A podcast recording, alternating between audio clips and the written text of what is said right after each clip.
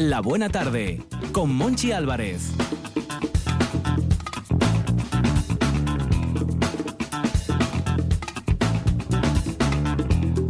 País, Astur, familia de la Buena Tarde, universo, mundo, aquí estamos en RPA. Ropa pequeña, ajustada.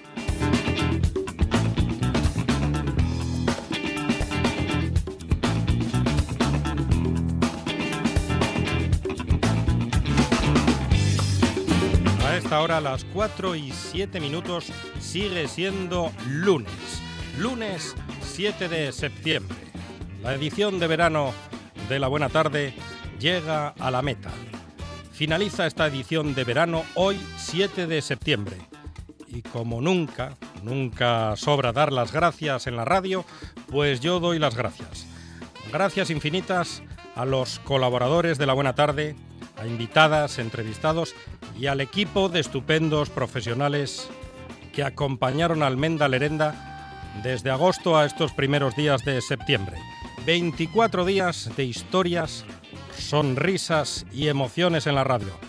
Gracias a Arancha Nieto, a Víctor Guillot, Quique Reigada y Juan Saiz Pendas. Son unos fenómenos. Es muy fácil hacer radio con este fantástico equipo. Y gracias a los más importantes, ustedes. Ustedes que nos escuchan de lunes a viernes. Ustedes que nos soportan cuatro horas de programa en directo por las tardes en la radio pública asturiana. Gracias, mil gracias.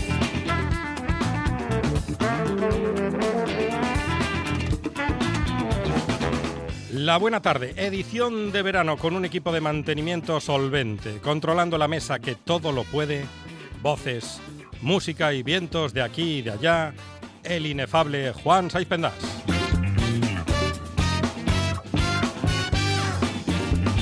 En la pista central, pergeñando cuatro horas de radio en directo, la fabulosa Arancha Nieto y el colosal Víctor Guillot.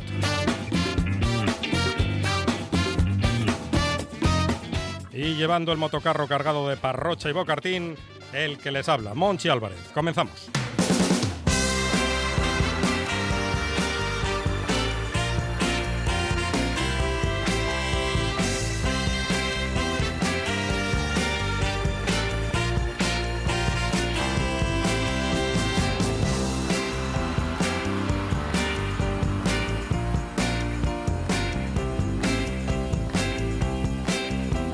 Se presentan unas charlas interesantes esta tarde en RPA. Con el escritor Dave Langlois hablaremos de su último libro, La prueba de fuego. Contaremos con Jesús Celada, director general de Políticas de Apoyo a la Discapacidad. No faltará su cita del lunes, Verónica García Peña, con el Universo Julio. Hablaremos con Carlota Suárez y Pedro Menéndez y a las seis llegarán los moderniellos.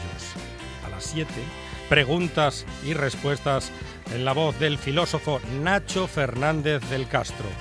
Carlos Rodríguez, de 30 días en bici, las fotos contadas de Fidi Fidalgo y antes de terminar, El Gallo Cojo, con la firma de Víctor Guillot.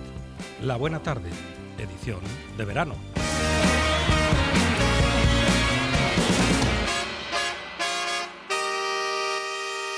Me gusta la buena tarde.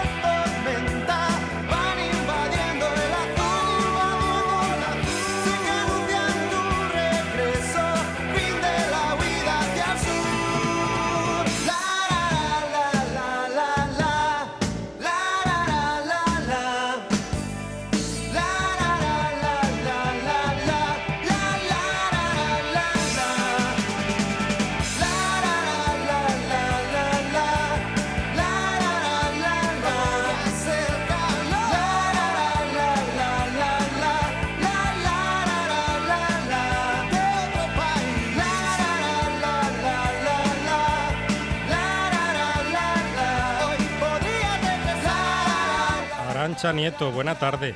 Muy buena tarde, Monchi Álvarez. ¿Qué, qué sabor a verano tiene la tarde de hoy en este estudio de la buena tarde que desprende así como aroma a torremolinos. ¿A Torremolinos? Sí, por ejemplo.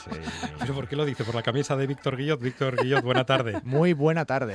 No, Bueno. mi camisa hoy no es tan cantosa como la suya. Lo digo sí, bueno, no, la de Juan tampoco. Juan va muy elegante, Sí, muy, sí. muy Hoy ve- minimal. nosotros venimos muy italianos, muy Sí. eh, costa malfitana, ¿eh? Ah, Y- ellos, ellos bien y el Menda Lerenda y hecho tú, unos zorros. y tú vienes hawaiano, y tú vienes hawaiano, Hawaiano, Torremolinos 66. puncarrote. Es mi espíritu, el hawaiano. Es- ¿Están ustedes dispuestos a disfrutar de buenas charlas en Sí. Sí, En la buena tarde. necesitamos Mm. ávidamente buenas charlas. La primera charla de la tarde es con un escritor y ornitólogo británico, atención, que vive abrumado por la belleza del mundo, Ah. desde el canto del ruiseñor hasta los bosques de Asturias o desde el norte de Noruega hasta Tierra de Fuego. La prueba de fuego es el último libro de Dave Langlois que eh, completa la trilogía iniciada con La presa de hoy y La primavera de Soco. Dave Langlois, buena tarde. Muy buenas tardes, Monchi. ¿Qué tal? Muy bien, Dave. ¿Y tú qué tal el verano? Muy bien. Oye, si no te importa, Mm, antes, antes de entrar en materia, sí, me gustaría hacer solamente una mención a Miguel Aramburu, hombre. muy eh, cola- colaborador tuyo, y era, estoy hablando a ti desde Ariondas, a, a 50 metros de donde vivía. Y era vecino, amigo mío. Una y gran pérdida. Una gran pérdida para, para yo- buena tarde y para Asturias. Muchas personas de Ariondas dicen que Ariondas ya no es igual. Bueno, solamente aquí ha querido hacer esto porque yo creo que fue un tío suri generis. Sí, Un gran tipo. Se, se le se le echa menos- se le echa mucho, mucho de menos. Muchísimo de menos, Dave. Tienes toda la razón. Dave, ¿qué nos cuentas en la prueba de fuego? El título ya nos da alguna pista. Sí, te da una pista. Eh, bueno, ¿qué, ¿qué sientes tú cuando te enteras de todos estos incendios? Eh, pues Para mí, es, para mí es como una altura, un enfado, pero Ah. sobre todo una, una impotencia. Porque y la sensación que, que, que, que yo tengo que hacer algo sobre esto, algo, algo que, que, que, que lo que lo publica, que no sé, que, que, que haga que la gente se, se entera de, de- de lo que está pasando, porque no es lógico que en Asturias tan verde que es el que es el parte atlántico de, de España, ¿no? Que, bueno, la parte noroeste de la península hay cuatro, cuatro, 44% de los incendios de España están en, están en este rincón, que no es para nada lógico.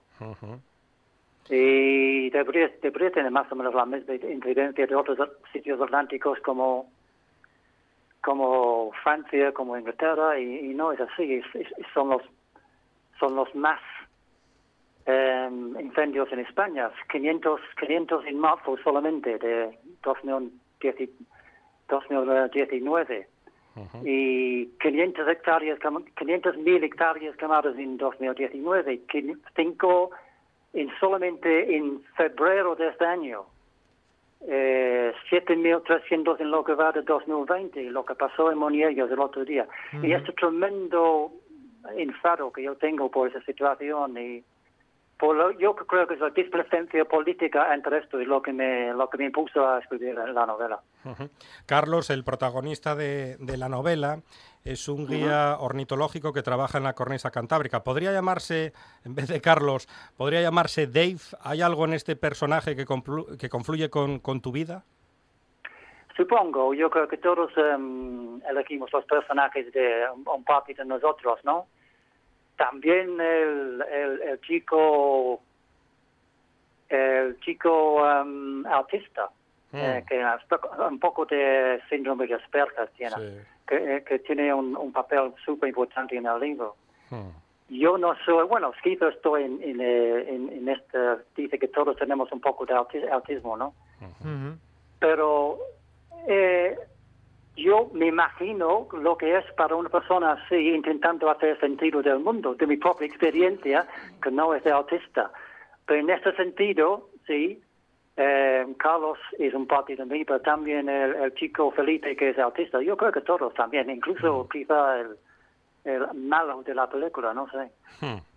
vives abrumado por la belleza y no entiendes a esos mortales a los que la belleza o esa belleza parece no afectarles. Sí.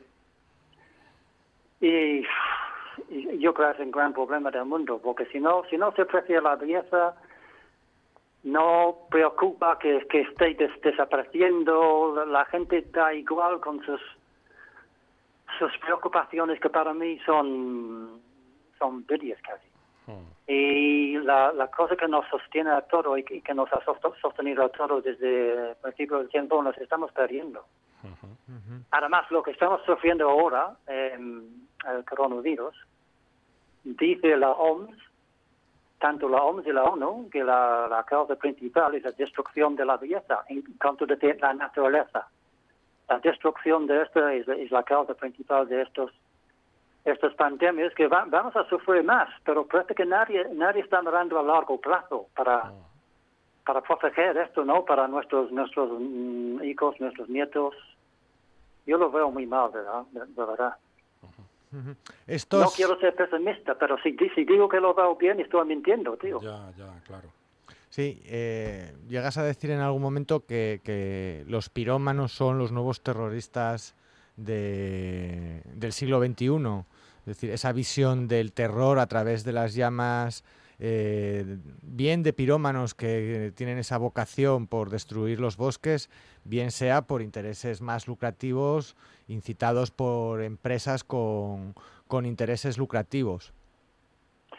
Sí, yo creo que quizá por eso no deberíamos utilizar la palabra pirómenos, porque no sé, pirómenos puede ser un pobre que está enfermo y le gustaría quemar el campo, pero no es así. Yo creo que sabemos las cifras, Monchi, que eh, según BRIPAS, que no hay, no hay una auto- autoridad más alta, que es la Brigada, Brigada de Investigación de Incendios Forestales del principio de Asturias, 82% de los incendios de, de Asturias son intencionados. Y de estos, se- 70% son para ge- regeneración de pasto. Es así. Y quien que no le guste, bueno, Y, y- esto, esto- esto es, esto es lo que digo. Y luego, Hmm. parece que los políticos favorecen esto, que es una cosa muy grande de decir. Pero ¿qué quiero decir con esto? Bueno, la, la misma fiscalía ha criticado a- al Principado por bajar de, inter- bajar de autoridad la- las bripas y luego hay menos diligencias incoadas. ¿Por qué hacen esto? ¿Qué sentido tiene esto? Porque quitan, sabes que había durante muchos muchos muchos muchos años acotamientos post incendio para intentar solucionar esto, que significaba que después de un incendio tienes que tienes que acotar esto y no se puede pastar a los bichos en este en este en este terreno, ¿vale? ¿Y qué, y, y qué dicen esto? ¿Por qué? Yo no lo entiendo. Es difícil. Yo veo sobre el, sobre el terreno que hay muchas personas, que agentes forestales y bomberos que están dando el todo para solucionar esto. Más alto no lo veo. Es difícil de entender, pero mm, algunas voces comentan que en cada pueblo hay alguien que tira de cerilla y que todos los vecinos saben quién es ese que tira de la cerilla. Lo que pasa que hay una especie de omertá, de ley del silencio. Yo creo, yo creo que tiene que ser así. Mira, cuando en todo esto hay, hay una especie que, yo, yo, yo lo, llamaría como una, una especie de esquizofrenia novelística. ¿Qué quiero decir con esto? Cuando yo oigo de unos incendios, me tuerce las vísceras y yo me gustaría tener eh, los poderes mágicos en este momento para encontrar al culpable y torcerle el pescuezo. Me enfado es tanto en este momento, ¿vale? Esto es como soy como persona. Y luego pienso en este culpable que está ahí sentado con su familia, viendo la televisión, charlando sobre la cena. Y esto, ya te digo, me tuerce, me tuerce y me, me pone un enfado tremendo.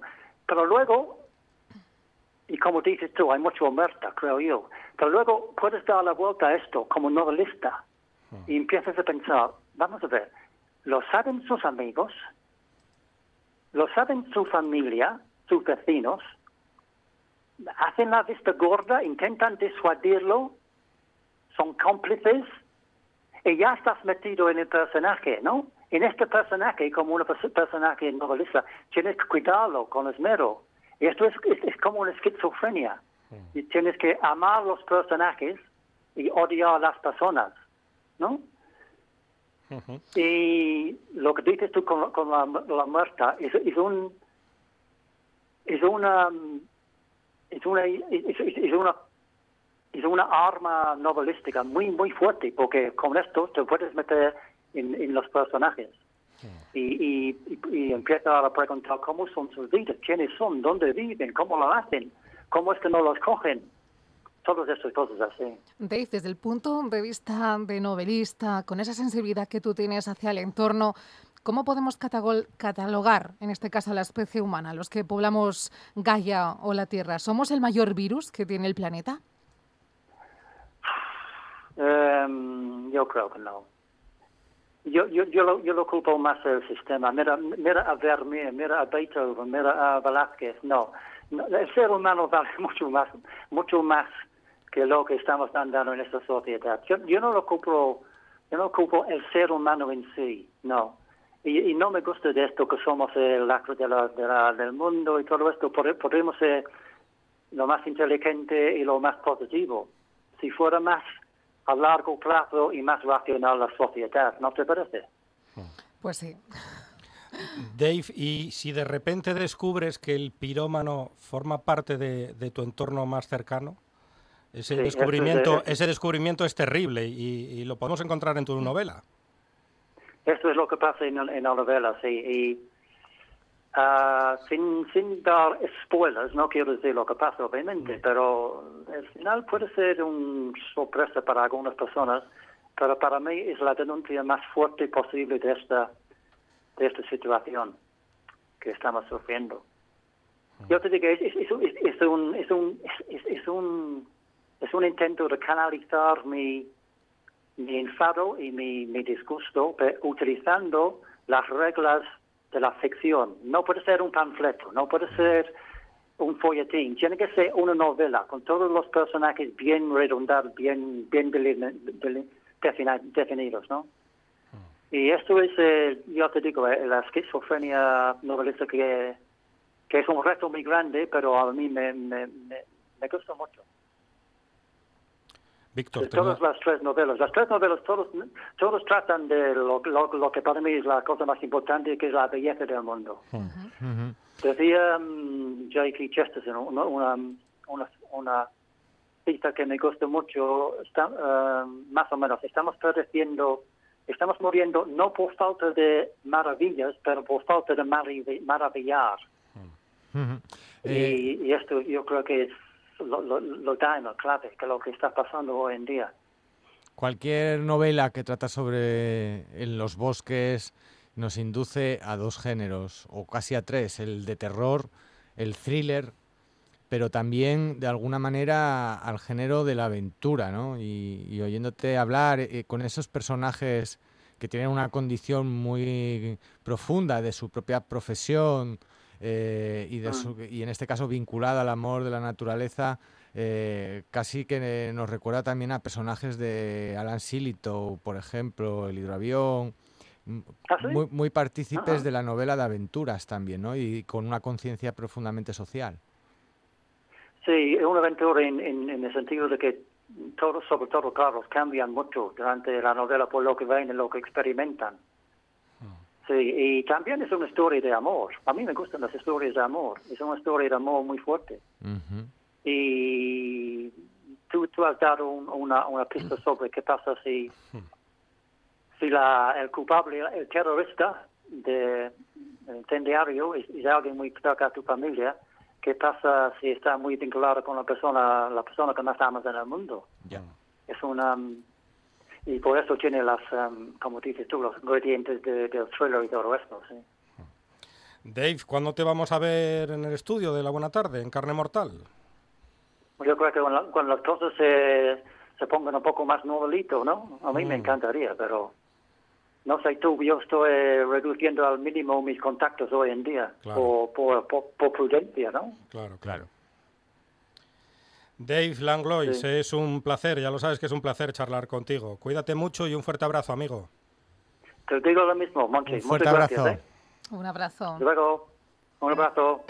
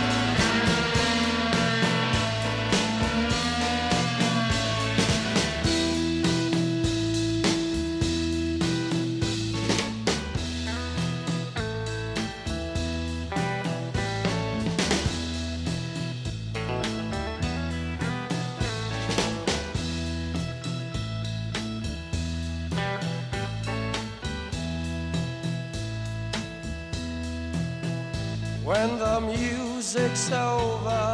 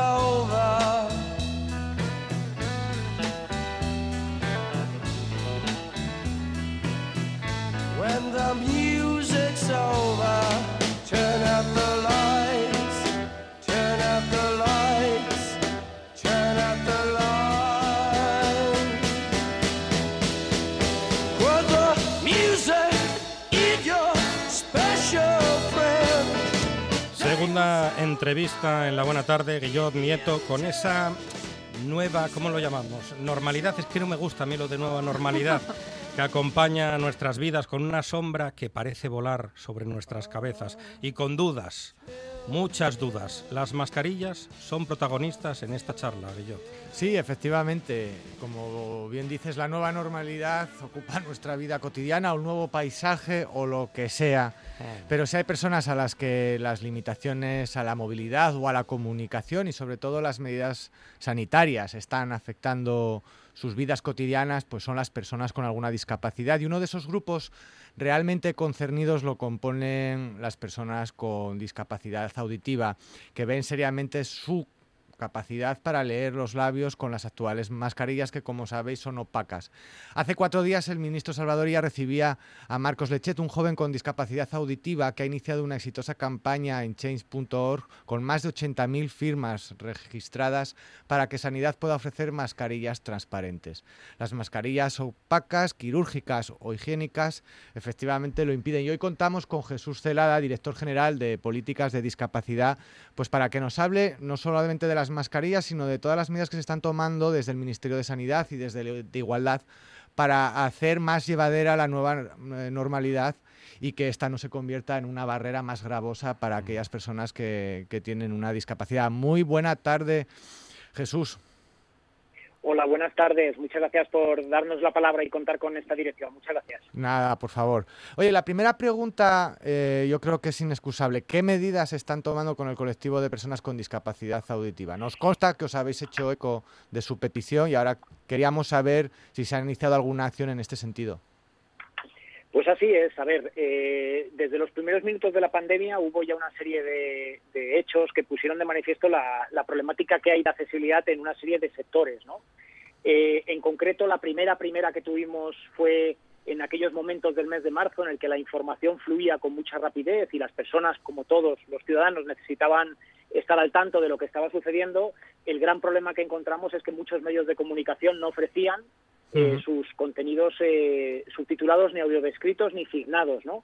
Tres medidas que facilitan eh, la comunicación a las personas sordas, como bien apuntabais, y que en aquel momento, en el mes de marzo, ya hubo una reivindicación del colectivo de personas sordas signantes, pues poniendo de manifiesto eh, la escasa subtitulación y la escasa presencia de intérpretes en lengua de signos en los medios de comunicación, ¿no? Ajá. Esto no es algo que venga de ahora. eh, el- la- el- en, en accesibilidad, en términos generales, la accesibilidad es una de las grandes asignaturas pendientes en nuestro país, desde las administraciones lo estamos trabajando y precisamente ha sido, como antes apuntaba, eh, la situación que estamos viviendo la que ha puesto de manifiesto que hay ciertos sectores, como es el de los medios de comunicación, eh, que carecen de esas medidas de accesibilidad que facilitan a las personas sordas, en este caso, eh, eh, estar al tanto de la información.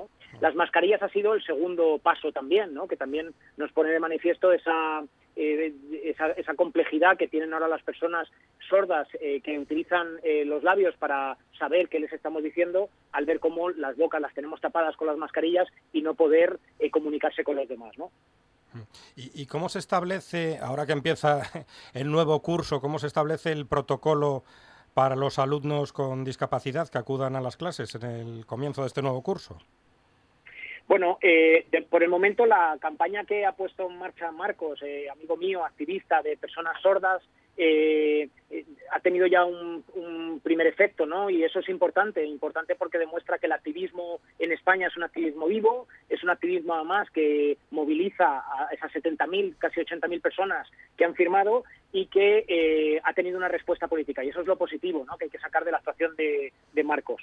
Eh, las mascarillas es verdad que, como bien sabéis, Sanidad todavía no las ha homologado, está pendiente la homologación y aquí hay que tener prudencia y paciencia y sobre todo sensibilización a todos los colectivos, ¿no? En este caso a la docencia, también a los sanitarios, también a las personas que somos empleados públicos y que eh, ofrecemos servicios a los ciudadanos y en este caso tenemos que estar sensibilizados y saber que a, a falta de tener unas mascarillas comunicativas con esa visera transparente que nos permita comunicarnos con personas sordas, eh, hay que establecer otra serie de mecanismos, ¿no? Como pueda ser la utilización de medios digitales a través de texto, como pueda ser el tener una distancia eh, mayor a esos dos metros para podernos comunicar y que puedan leer nuestros labios y en el momento en que las mascarillas homologuen, evidentemente, sensibilizar, como decía, a esos colectivos que trabajamos de cara a la ciudadanía eh, para utilizar estas mascarillas y yo creo que con paciencia y con la buena predisposición de la sociedad solucionare- solucionaremos la situación de los eh, adolescentes y de los niños en los colegios, así como de las personas que se dirijan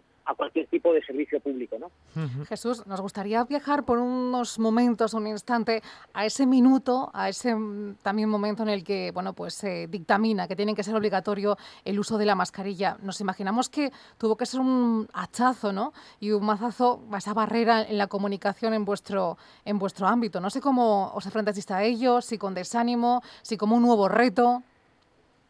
Mira, pues eh, te, te voy a ser franco, es de, es de verdad que fue pues un desánimo y sobre todo para el colectivo de las personas sordas, pero los que nos dedicamos a trabajar en discapacidad nos encontramos y nos hemos encontrado muchos retos durante estos años, ¿no? Mm. Los medios de comunicación ahora os hacéis eco de este, que es muy importante, es muy visible.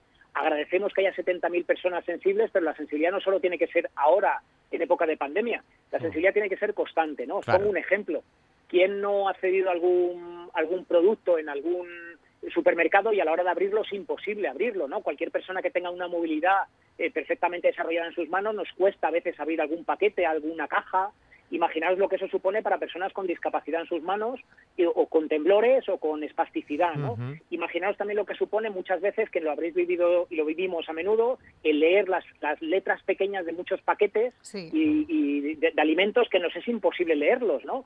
Imaginaos también lo que son muchas veces instrucciones muy complejas, manuales e instrucciones de productos que son muy complejos, que la redacción no es nada accesible, que personas con discapacidad intelectual no las pueden entender y que esas también son demandas que llevan muchos años encima de la mesa, con lo cual agradecemos que ahora mismo acentuemos la de las mascarillas comunicativas, pero insisto, los que trabajamos en materia de accesibilidad y de discapacidad vemos que hay otras barreras y hay otra serie de limitaciones que para eso trabajamos las administraciones, para irlas suprimiendo poco a poco, pero hay otras en el pasado que hasta ahora no han sido acentuadas y que confiemos que en un futuro pues también sean resueltas, ¿no? Sí, en ocasiones yo suelo decir que es importante que la gente se pasara unos días en una silla de ruedas, por ejemplo, para que supiera lo que es, eh, bueno, pues eh, vivir Mm. con una discapacidad. Y, y pasear por las ciudades, por nuestras ciudades con esa silla de ruedas. Yo, por suerte, por desgracia, que sabes que, que lo tuve que vivir en carne propia durante dos años y, y te cambia completamente la perspectiva eh, y, y la conciencia de la realidad. Y, y en esa conciencia participa también el, el- el tercer sector, porque en definitiva, sin ellos, muchas de las personas con, grandes discapacidades no podrían, no podrían desarrollar las mínimas funciones. Eh, eh, ¿Se eh, contempla implementar alguna medida de carácter económico con el tercer sector, que además ha salido a la calle hace unos días a reclamar mayor, mayor reconocimiento económico y social, y ya que está apoyando a los colectivos con discapacidad y que son fundamentales para el colectivo? Pues has dado también en la clave, ¿no? Mira, en España somos afortunados de tener un tejido asociativo muy potente, ¿no? Envidia de otros países de la OCDE, países vecinos, en el que el tejido social organizado en torno a la discapacidad no adquiere las cotas que tenemos en España, ¿no? Hay una entidad que es el CERMI, representante de toda la discapacidad en España, Sí. luego por sectores, por tipos de discapacidad también. Oye, y hay colectivos que no quieren incluirse en estas eh, eh, organizaciones más activas y más organizadas, pero que también son igualmente de activos ¿no? y, de, y de participativos.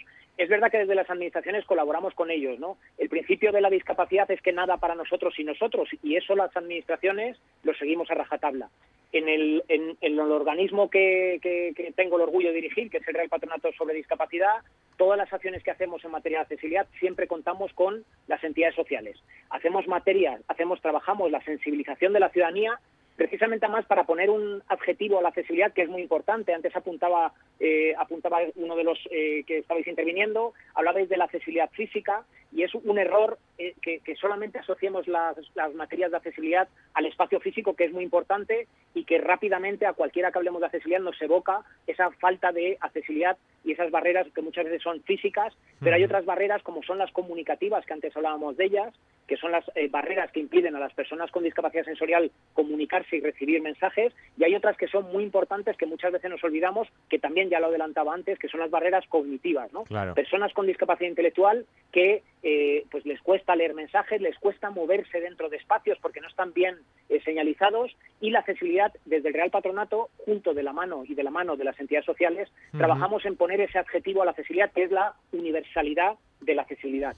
También trabajamos de la mano de las entidades la formación, ¿no? Trabajamos mucho con la Fundación 11, eh, mano a mano, en el desarrollo de un plan nacional de accesibilidad para que bienes, productos y servicios en este país eh, sean accesibles y además desarrollamos unas campañas muy bonitas. Hace unos cuantos meses, precisamente en plena pandemia, además, presentamos un portal web que se llama Accesibilitas junto con la Fundación 11 en el que eh, instruimos, formamos a todos los profesionales de cualquier sector y de cualquier ámbito que se, que se sensibilicen e interioricen en su ADN lo importante que es pensar en accesibilidad, ¿no?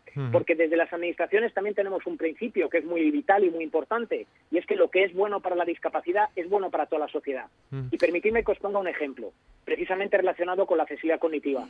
Ahora mismo vamos a un polideportivo, vamos a, a un gimnasio, vamos a un hotel, vamos a un hospital, vamos a un edificio público, y gracias a la pandemia, o tristemente gracias a la pandemia, rápidamente vemos por el, sueño, por el suelo señalizaciones que nos indican por dónde tenemos que movernos, con colores, con Sí. flechas.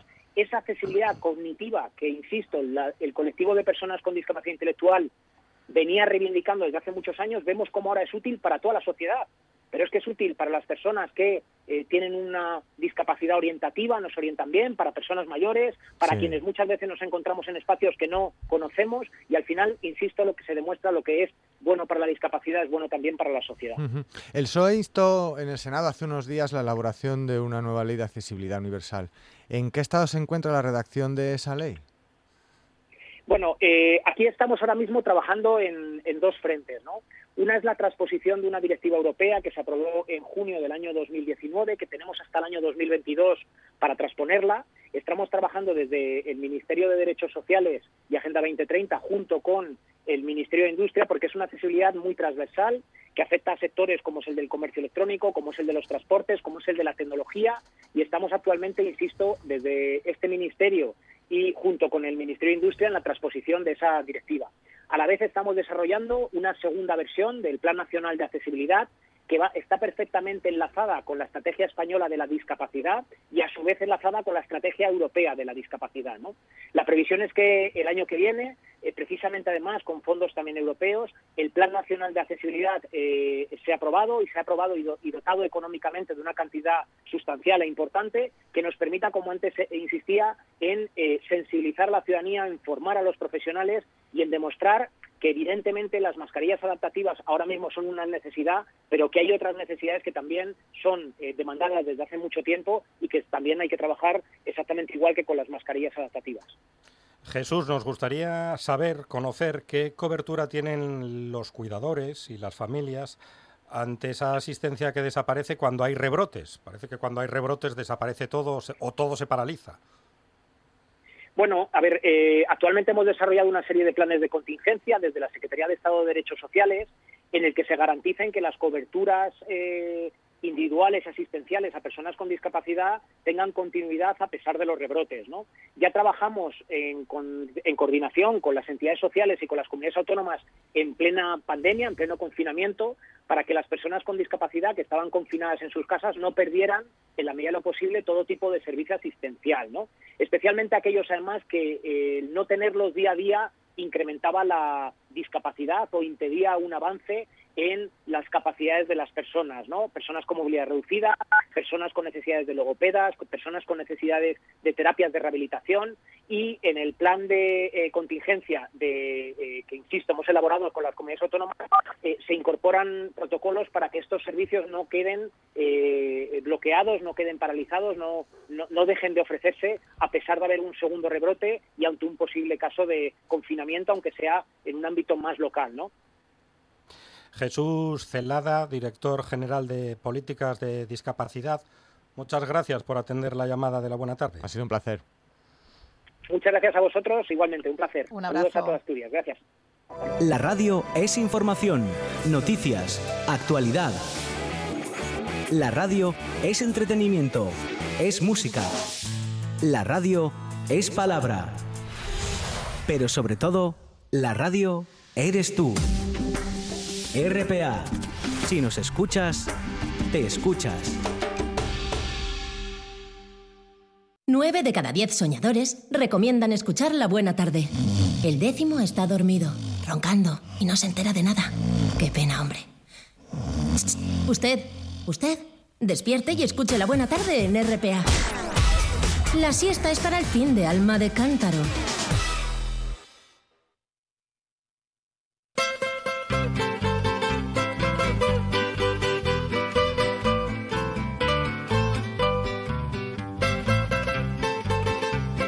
La buena tarde con Monchi Álvarez. La noticia más grande del siglo se escribió en primera plana. Periodistas de todos los pueblos la escribieron gimiendo en sus almas. Y Gimiendo en sus almas. Estoy yo para cantar boleros hoy con, con esta voz. Y Arantxa con Nie- esa camisa. Arancha Nieto, últimas noticias. Bueno, pues sabes que a mí me gusta traer noticias curiosas, entre ellos sucesos alguna vez. ¡Sucesos! Sucesos con Arancha Nieto. Bueno, no, no vamos a hablar de sucesos, ni de sangre, ni de nada. No me mires así, Guillot. Mejor, mejor. Guillot, Guillot. Yo ya estaba Vamos. imaginando el sonido del... Desde cosas. El somier. Os voy a Ah, dar no, el... una serie de datos curiosos Mm. de, de una especie que dices tú, ¿y por qué? Bueno, pues porque me da la gana hablar de esta especie, de, canguros. De canguros. Hoy me, me encantan los ¿Sí? canguros. Ah, vale. ¿Os gustan los canguros? Muchísimo. Sí, sí, sí. ¿no? son- a mí me dan miedo los canguros. Hombre, te pega un puñetazo un canguro No, y cuidado, y, y ¿eh? en alguna ocasión vi un vídeo de estos que hay en YouTube donde había un canguro mirando fijamente tras la ventana a un señor que estaba ahí en su sofá, ahí en Australia, en mitad del, de- del bosque, y estaba realmente como un psicópata y empezó después a pegar Puñetazos. patadas y puñetazos Bueno, como yo- un psicópata. Yo ¿El canguro hacer- o el señor? El canguro. Algo le haría al señor. Os voy a hacer una especie de examen de, de canguros, a ver cómo vais del tema. ¿vale? Y los Vale. siguientes también. ¿Cuántas especies hay de canguros en el mundo? Siete. Una. 47. Madre Hoy. Habéis Te fallado, faltaron ¿eh? 40. Te faltaron 47. 47 especies de canguro. 47 Qué barbaridad. especies de canguro. Sí, ¿Qué sí. velocidad alcanza un canguro por hora? 80 kilómetros. 50. 70. Ay, esto es Se de- ha quedado en el medio, ¿eh? Cuidado, ¿eh? Y luego, ¿sudan o no sudan los canguros? Sudan, Sudan. sudan como Jimiago. Pues no sudan. Ah, no sudan, qué sudan. suerte No damos Uno de, tienen. de los datos más curiosos. Lamen sus patas, eso sí, bueno, pues para contrarrestar eh, esa adaptación al calor y las altas temperaturas, en este caso de Australia, que suele ser su hábitat, pero no sudan. Fíjate, ojalá alguno no sudara, pues me- más, más cercano. ¿no? No, yo creo que si vienen a este estudio en agosto, sudar sudan. sudan los canguros, se lo digo yo. Y atención porque son, vari- son capaces de sobrevivir varias semanas sin agua. O sea, que son como camellos. Extraen exactamente el líquido de los nutrientes que ingieren o de las plantas, pero no hace falta que beban. Eh, Bueno, casi podrían estar en casa. A mí, me- No- a no mí me pasa con, con el melón. Yo teniendo melón no Ya. necesito No beber. necesitas beber. Y, y por último, esta pregunta le va a encantar a nuestro amigo Guillot. ¿Cómo ligan los canguros? ¿Cómo ligan los canguros? A ver, a ver, porque cuidado con la respuesta, ¿eh? No sé, no sé. Con- Ilumínenme. Con, No se me ocurre. con canciones de Alejandro Sanz. Bueno, podría ser. Eh, ¿alguna, ¿Alguna propuesta por ahí? No, ¿no? No, Les pasamos no, los no, dice canguros. Juan Saiz que no Dice piensa Juan que- pinchar que no quiere a saber. Alejandro Sanz ni muerto. Bueno, pues los canguros ligan, o en este caso, bueno, pues eh, establecen contacto con las hembras olfateando la orina. Olfateando la orina. Sí, así saben aquellas que están listas para la reproducción, que son aquellas con las que, bueno, pues Qué estrechan pragmáticos, relaciones. qué pragmáticos los canguros. Le pasa lo mismo a un tertuliano de la COPE. ¿Que huele el pipí o qué? Hace lo mismo, sí. Un tal Salvador. Para- y- y- ah, no sí, sigo. sí, sí, pero, pero a ese creo que le gustaban jovencitas. Ya, no siga, no siga. Bueno, os Vamos ha- os a abandonar ese jardín. ¿Os ha gustado la clase de canguros? Muchísimo. Muchísimo, ¿verdad? Lo Muchísimo, sabía, qué sorpresa. Hemos acabado hablando de un tal sostres, fíjese usted. De canguros a sostres. Guillot, adelante. Últimas noticias. Estoy perdiendo a mi amor. Bueno, pues eh, será una historia de amor con el que despidamos estas últimas noticias. Joe y Magritte Fajan llevan entre ambos 71 años volando y 28 años de casados. Y el día en que los dos abandonaban la compañía, en un viaje Milán-Nueva York, mm, les homenajearon en su último vuelo, que no en su último día juntos. En su último vuelo. Sí, sí, sí. Eh, el, el vuelo es de Bass Aviation y Magritte quien se pone en contacto con la torre de control y recibe las instrucciones para dirigirse a la pista 31R. Pero el controlador aéreo sabía que era el último vuelo de la pareja y les indicó que debían ir por última vez hacia la pista de aterrizaje. Y allí se encontraron a todo el equipo de mantenimiento del aeropuerto. El maravilloso equipo de mantenimiento. Sí. Para despedir a la maravillosa Magritte y al colosal Joe. Oh, fabulosa y colosal. claro. Para agradecerles su trabajo, su amor y los momentos felices que les hicieron vivir con la compañía. Ay, Ahí está Oh, mi historia. Qué Una bonito, Hombre, una historia favor. muy bonita. Qué bonito. Y yo no lo esperábamos. Hombre, Yo yo también tengo mi Sí, corazón. yo quería un suceso o Es- algo así. está ¿no? muy tierno hoy, Está muy Guillot. tierno. Sí, está, sí, está sí. abrazable, achuchable. Sí, hoy sí. Lástima que... Estoy pompita. ¿Qué le- me qué dice- le pasa, Guillot? Nada, nada, no me pasa nada. No me gustan las despedidas. Nah, no, no, Cuidado, no. hago spoiler. Es El hasta gallo, siempre. el gallo cojo y derrocha emoción. Ay, Ay, ay. Tendrán un caramelín, porque yo tengo la garganta hecho unos zorros. Pero qué ha hecho usted, Monchi, este fin de semana. No sé qué me pasa, estoy para cantar, no sé, con el cantante Con de Sabina, Sepultura. con Sabina. o con Sabina. Nieto, ¿tiene noticias? Tengo noticias, tengo, tengo. Últimas noticias. Estoy perdiendo a mi amor. Le doy, ¿no? La última. Bueno, es una última que voy a mezclar dos, porque es una noticia relacionada con la COVID-19, que como no hablamos nada de Nada, ella... nada, los medios no se comenta. nada. Bueno, pero yo lo hago desde el punto de vista informativo. Eh, esto es un consejo para nuestros amigos oyentes y para vosotros. Eh, la mascarilla, cuando vamos en el coche, ¿dónde la colocáis?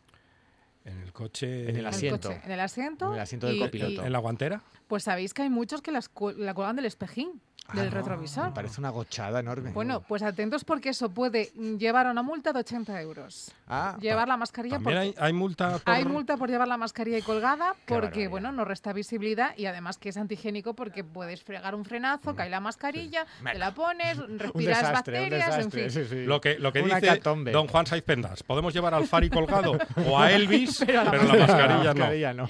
Eso es. Y luego os voy a dar una serie de consejos de los sitios de la casa que más gérmenes acumulan. Ahora que te quedas de vacaciones, Monchi, te viene muy bien para Sanitol para arriba, Sanitol para abajo. Sí, no es lo que me va a tocar en vacaciones, lo tengo clarísimo. Limpiar la casa. Pues el primero, el que más gérmenes acumula, es las llaves. Las llaves. Las llaves que con las que abrimos la puerta, Ahí esas estaba. llaves que picamos al ascensor con ella, las llaves. Estaba pensando en el baño. Pues lo que más, las llaves. Está en el ranking número uno. Hay que desinfectar las llaves. Picaportes, en segundo lugar. ¡Picaporte! Ahí estamos. Tercer lugar, fregadero. El fre- Uy, el fregadero. Pero yo limpio muy bien el fregadero. ¿Sí? ¿Seguro? No, Sí, sí, Ca- cada- y ¿Cuánto bien- se cambia el, el Nanax este? el- Cuando, ¿Cada cuando ya está despeluchado. Cuando está despeluchado, cuando está despeluchado hay que cambiarlo. La encimera, La enci- después del Uh, fregadero. la encimera no sé si la desinfectáis. Sí, sí, sí, por ¿Sí? supuesto. El mando a distancia. Ah. Es la- también otro de los puntos de nuestro hogar que no desinfectamos, todo el día tocando, cambia, zapea, Claro. pum, pam, Ah, pues pum. ese no lo desinfecto. Pues No, ese no. tiene pues ya ya y sabes. vamos. Eh, Solo cuando toco la 5. La 5 la desinfecto bien. Tiene vígaros, seguro. Pues no sabía yo. No, no te- no tenía yo. Acabo de pensar en No, qué, qué asco, ¿no? Los Sí. con vígaros ahí pegados. en- vígaros en el mando a distancia. Un ¿Pero percebe. qué vígaros come usted? Y un, y un No percebe, un percebe por detrás. Ay, ahí, por favor. ¿Quién me Pegadín. mandaría a mí decir nada? Y navajas también. Y navaja, una Unas navaja. almaginas también. Ay, la navajina, qué rica está la Uy. navajina, pero hay que limpiarla bien porque Sí. si queda arena Sí, Hay un se truquín, queda ¿eh? correosa. molesta mucho. Si ¿Qué- queda cuál es el arena. truco? Agua con gas. Hay Agua que con meter agua gas. Con gas, entonces expulsa la arena, las navajas, cuando las compres en la pescadería. ¿Veis? Es que Mira, ese al final... no lo conocía. Pues agua con gas. Agua con gas. Agua con gas, para que expulse la arena a la navaja. Lo que estamos aprendiendo. Lo que hoy. sabe de navajas. con Arantxa Nieto. De navajas y de cine kinky, sabe muchísimo. Sí, sí, sí. Juan Saiz Pendas, ¿y usted qué sabe de navajas, de cine kinky y sobre todo de música, de buena música? Buenas tardes a todos. Buenas tardes, Juan. El mando a distancia es ideal para ver la 2 después de comer. ¿Tú lo desinfectas, Juan, el Toca de peces. El, yo no, pero es que estoy pensando que nada, no, nada. No, diga, diga. No, diga, que- diga. Diga, Es al- comprométase, es sabe que que, tiene que volver a casa. Usted es algo que simplemente está sepa igual que que tiene el que, volver niño. a casa. eh, o sea, si no va a ser antes, va a ser después. Te va, si, si tienes que infectar, te va a infectar. Eh, creo que es, no sé si me explico. Sí. Por más que desinfectes, es algo ¿Qué? muy usado. Y por cierto, es lo más buscado en una casa. El El mando. mando, de la tele Ah. y el teléfono inalámbrico. Sí. Sí, sí. Dos cosas. Que por cierto, Yo ya no tengo teléfono podían poner un, un piti, porque los teléfonos inalámbricos sí tienen un chivato. Ujú. ¿Para dónde están? Sí, una llama- sí, sí, sí. A mí no Sí, vale sí, para no nada porque es- da igual. Pero todavía tiene fijo usted. Yo tengo un fijo, sí. Lo que no es me sé es es el es número. No, clásico. que no te sabes el número de tu propia casa. No, ¿Quién lo ¿para qué? Lo tengo apuntado en el móvil. Yo Bueno, me- yo una me pista, empieza por 985. No, creo que es con el 4. 984, Ah, sí, vaya. Sí. Pero bueno, Vaya, da igual. Nunca me he tenido que llamarme. bueno, hoy os traigo una, una canción. eh, es un cumpleaños. Es uno de los de los grandes, grandes del, del rock and roll. Sin eh, él, pues no habría habido, por ejemplo, una banda como los Beatles. Por lo Ah. menos se hubieran llamado de otra manera, seguramente. Y es que el protagonista musical eh, pues de, del 7 de septiembre, que no es Meca, no. Es verdad, no, Oh. pinch- Me da que lo no pin- pondremos. no pinchamos el 7 de septiembre todavía. No, no. Pero es que en 1936, 7 de septiembre, nacía Charles Harding Holley, Es nuestro aniversario. conocido como Buddy Holly. Ah. Así que vamos a, a poner el That'll Be the Day de los Crickets, que eran eh, los grillos, y por los cuales, por ese nombre, los Beatles se llamaron los escarabajos. Era un homenaje a los Crickets de Buddy Holly.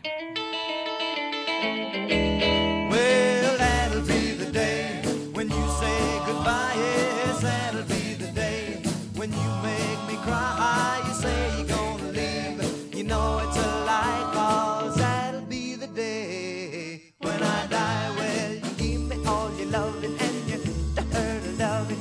All your hugs and kisses, and your money too. Well, you know you love me, baby. Tell me maybe that someday, well, I'll be blue. Well, that'll be the day when you say goodbye. Yes, that'll be the day when you make me cry.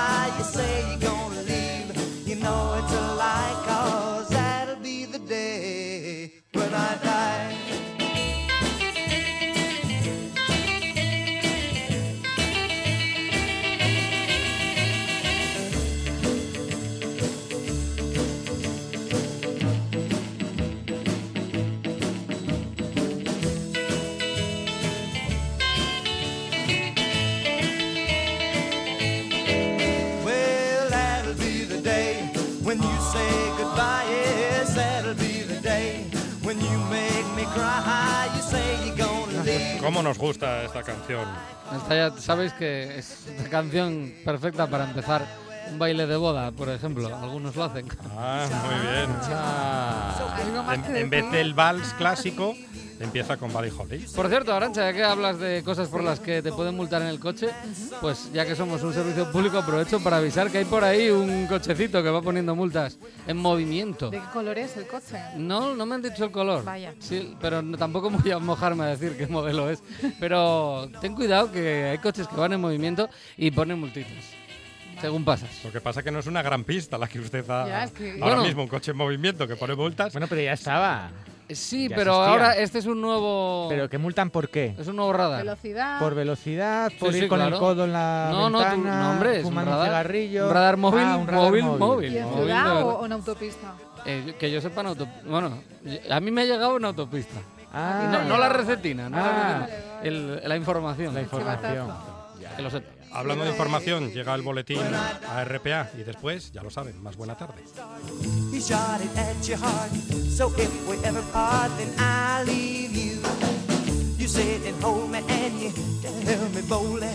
that someday, well, I'll